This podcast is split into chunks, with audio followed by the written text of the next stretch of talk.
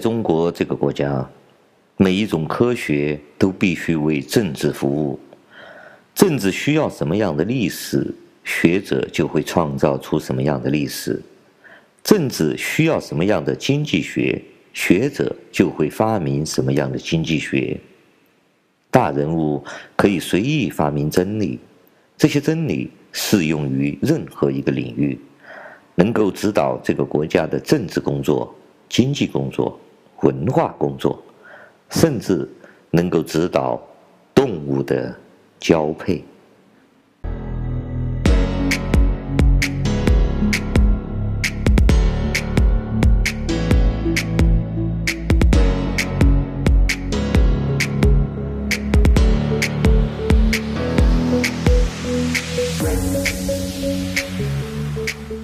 今天首先说说中国外交部那个女发言人叫华春莹的，最近呢，对美国记者说出了。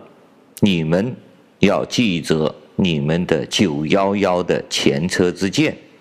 他说的是“因见不远”呐，我不太清楚这句话会不会引起国外的什么反响哈。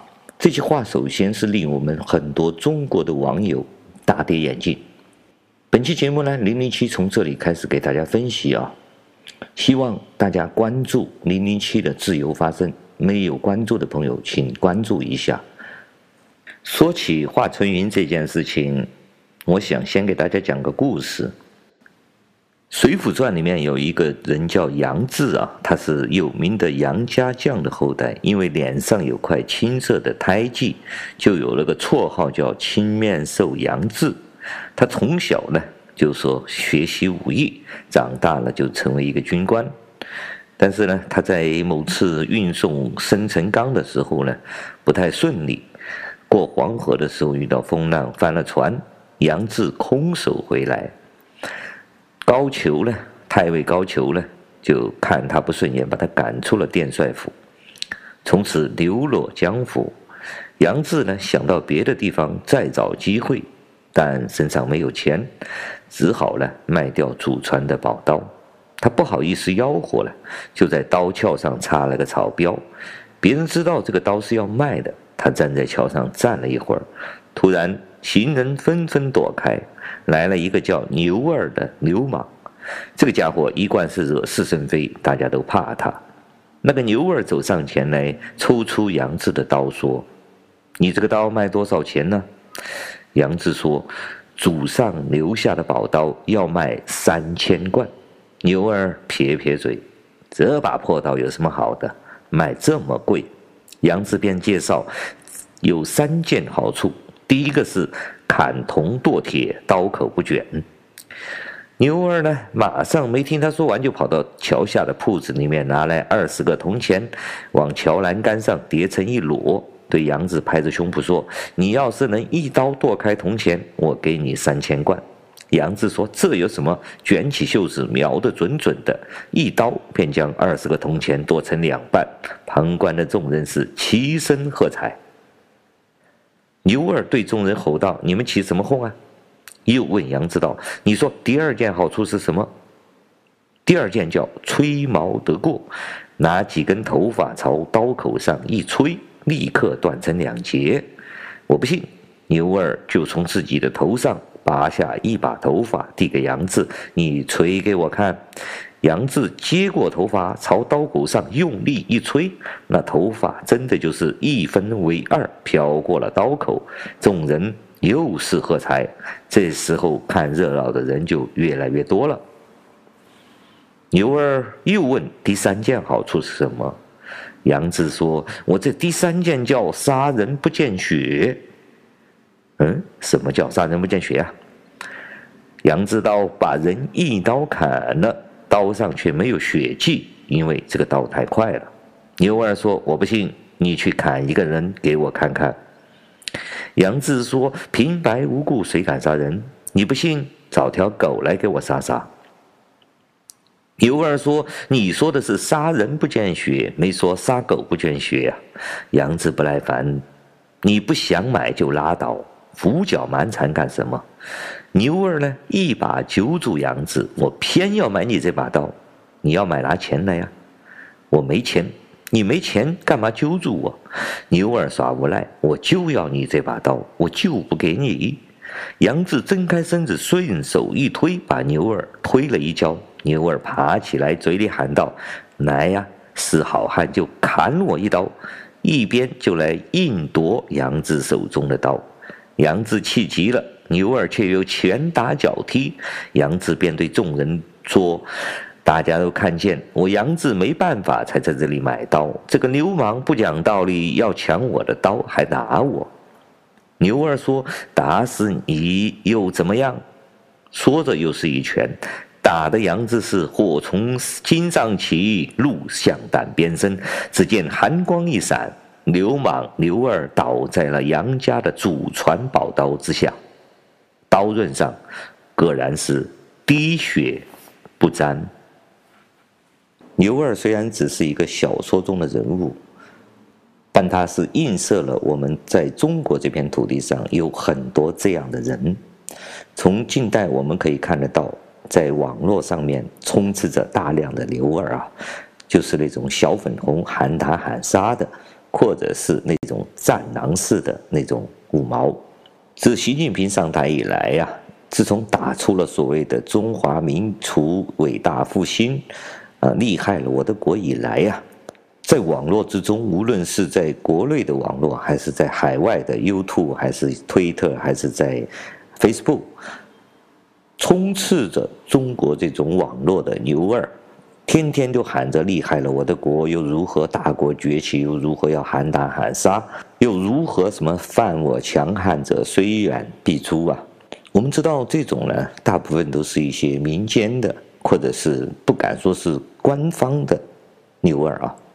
但是呢，这次外交部的这个华春云呢，他说出了“牛二”这样的话来了，这是一个非常重要的一个信号。华晨宇说这句话，为什么对我们中国人的震动很大？有良知、有人性的中国人都有很大的震动。首先，这是一句反人类、反人性的话。我们知道，作为一个正常的人类啊。无论如何都不可能说出这样的话。比如说，一个日本人会对中国政府说：“南京大屠杀应见不远。”能这样说吗？德国人会对犹太人说：“纳粹集中营奥斯维辛应见不远。”可以这样说吗？如果说这说这句话只是一些野蛮人，只是一些没有受过教育、没有多少知识的文盲乱喊乱叫说出来的，我们还可以当他原谅他的无知。但是作为一个国家的发言人呢，代表中国对美国人说这样的话，其实羞辱的并不是美国人，羞辱的是我们中国人。这是第一点啊。第二点，我想给大家分享的观点就是，通过华春莹的这番言论和外交部长王毅平时说的那些东西，我得出的结论是，中国目前当权的这帮人，在台上的这帮人，无可救药。第一，他们是一帮野蛮人，也许是无知，他们是没有人类的底线的。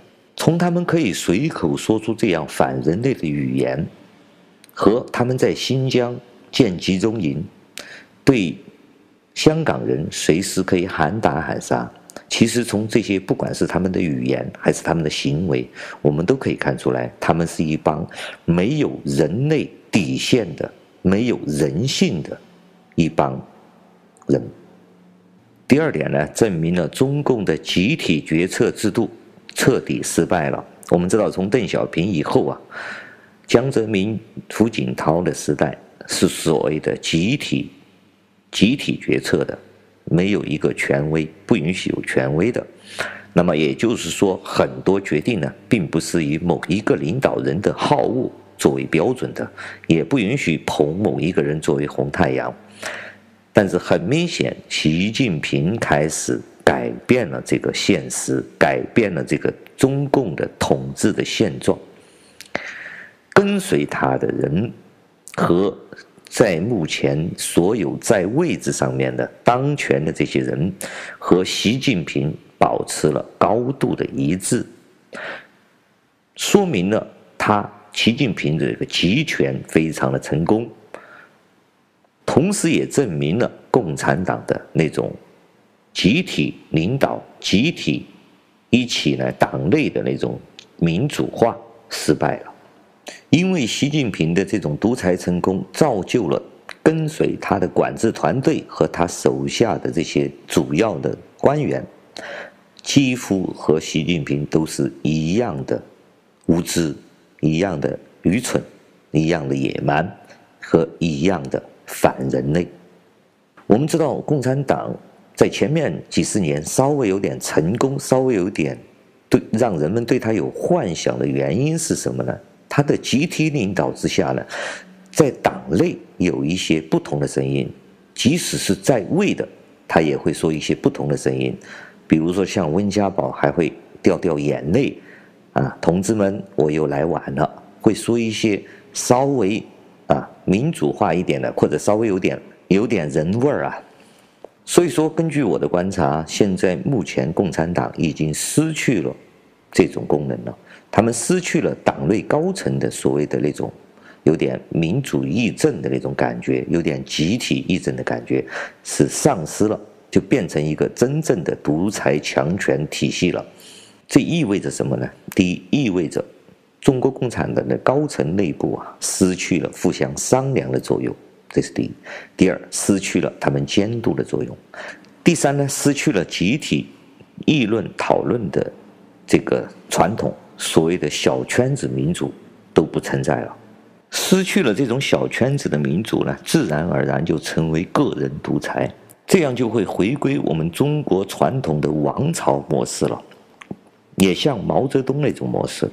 也就是说，因为这个皇帝这个太阳的一句话，就会有千万个人头落地。这种个人独裁，所谓的英明领导之下呀，在古代可能还可以，但是在现代的社会，必然会由于一个人的认知缺陷，或者是他的反应错误，会造成一个国家、一个族群无可挽回的灾难。我们从外交部发言人华春莹女士的这些话，我们都可以听得出来，习近平将带领。中国共产党走入一个无可救药的深渊，永远也不可以翻身的深渊。他们的统治手段，他们的统治方法，无非就是毛泽东加秦始皇那套东西。从他们从新疆的管制方法，从他们五毛牛二式战狼式的那种吼叫，我们都可以看得出来。而且当下是已经完成了，习近平已经完成了在高层的清洗，所谓的大清洗啊，毛泽东那种清理 A、B 团呐，从他清理延安整风啊，一直到到了北京杀了一些功臣呐，他已经习近平目前已经完成了这种集权，而且也给自己塑造成一个所谓的千年圣君这种模样出来。一会儿要引领世界的经济潮流啊，一会儿要给世界的指点方向啊，这种口号，你看他围在他周边的人都是这样的人。我们不难想象，习近平将带领他的党，甚至带领我们这个中国人走向哪里？我在中国大陆和有一些朋友们商议过，我认为呢，随着美国人。已经彻底认清楚他们的面目之后呢，将会肯定会断绝贸易，肯定会进行一些经济制裁和封锁。那么，习近平带领的中国这帮管制团队，将会在中国大范围实施新疆集中营式的管制，是毫无疑问的事了。而正是我们中国人。今天看到维族人被关进集中营，还在拍手称快。当明天把我们关进集中营的时候，我想也会有更多的中国人拍手称快的。即将摆在中国人的面前的，肯定比香港人更早会进入集中营，这是我的判断。作为一个稍微有理性、有正常逻辑的中国人，现在将面临很艰难的时刻。我希望大家做好准备。本期的节目时间差不多了，下一期呢，我给大家分享一下未来中国会发生什么，面对什么，我们如何处理。希望大家关注零零七，关注自由发声。感谢大家收听今天的自由发声，我们下次再见。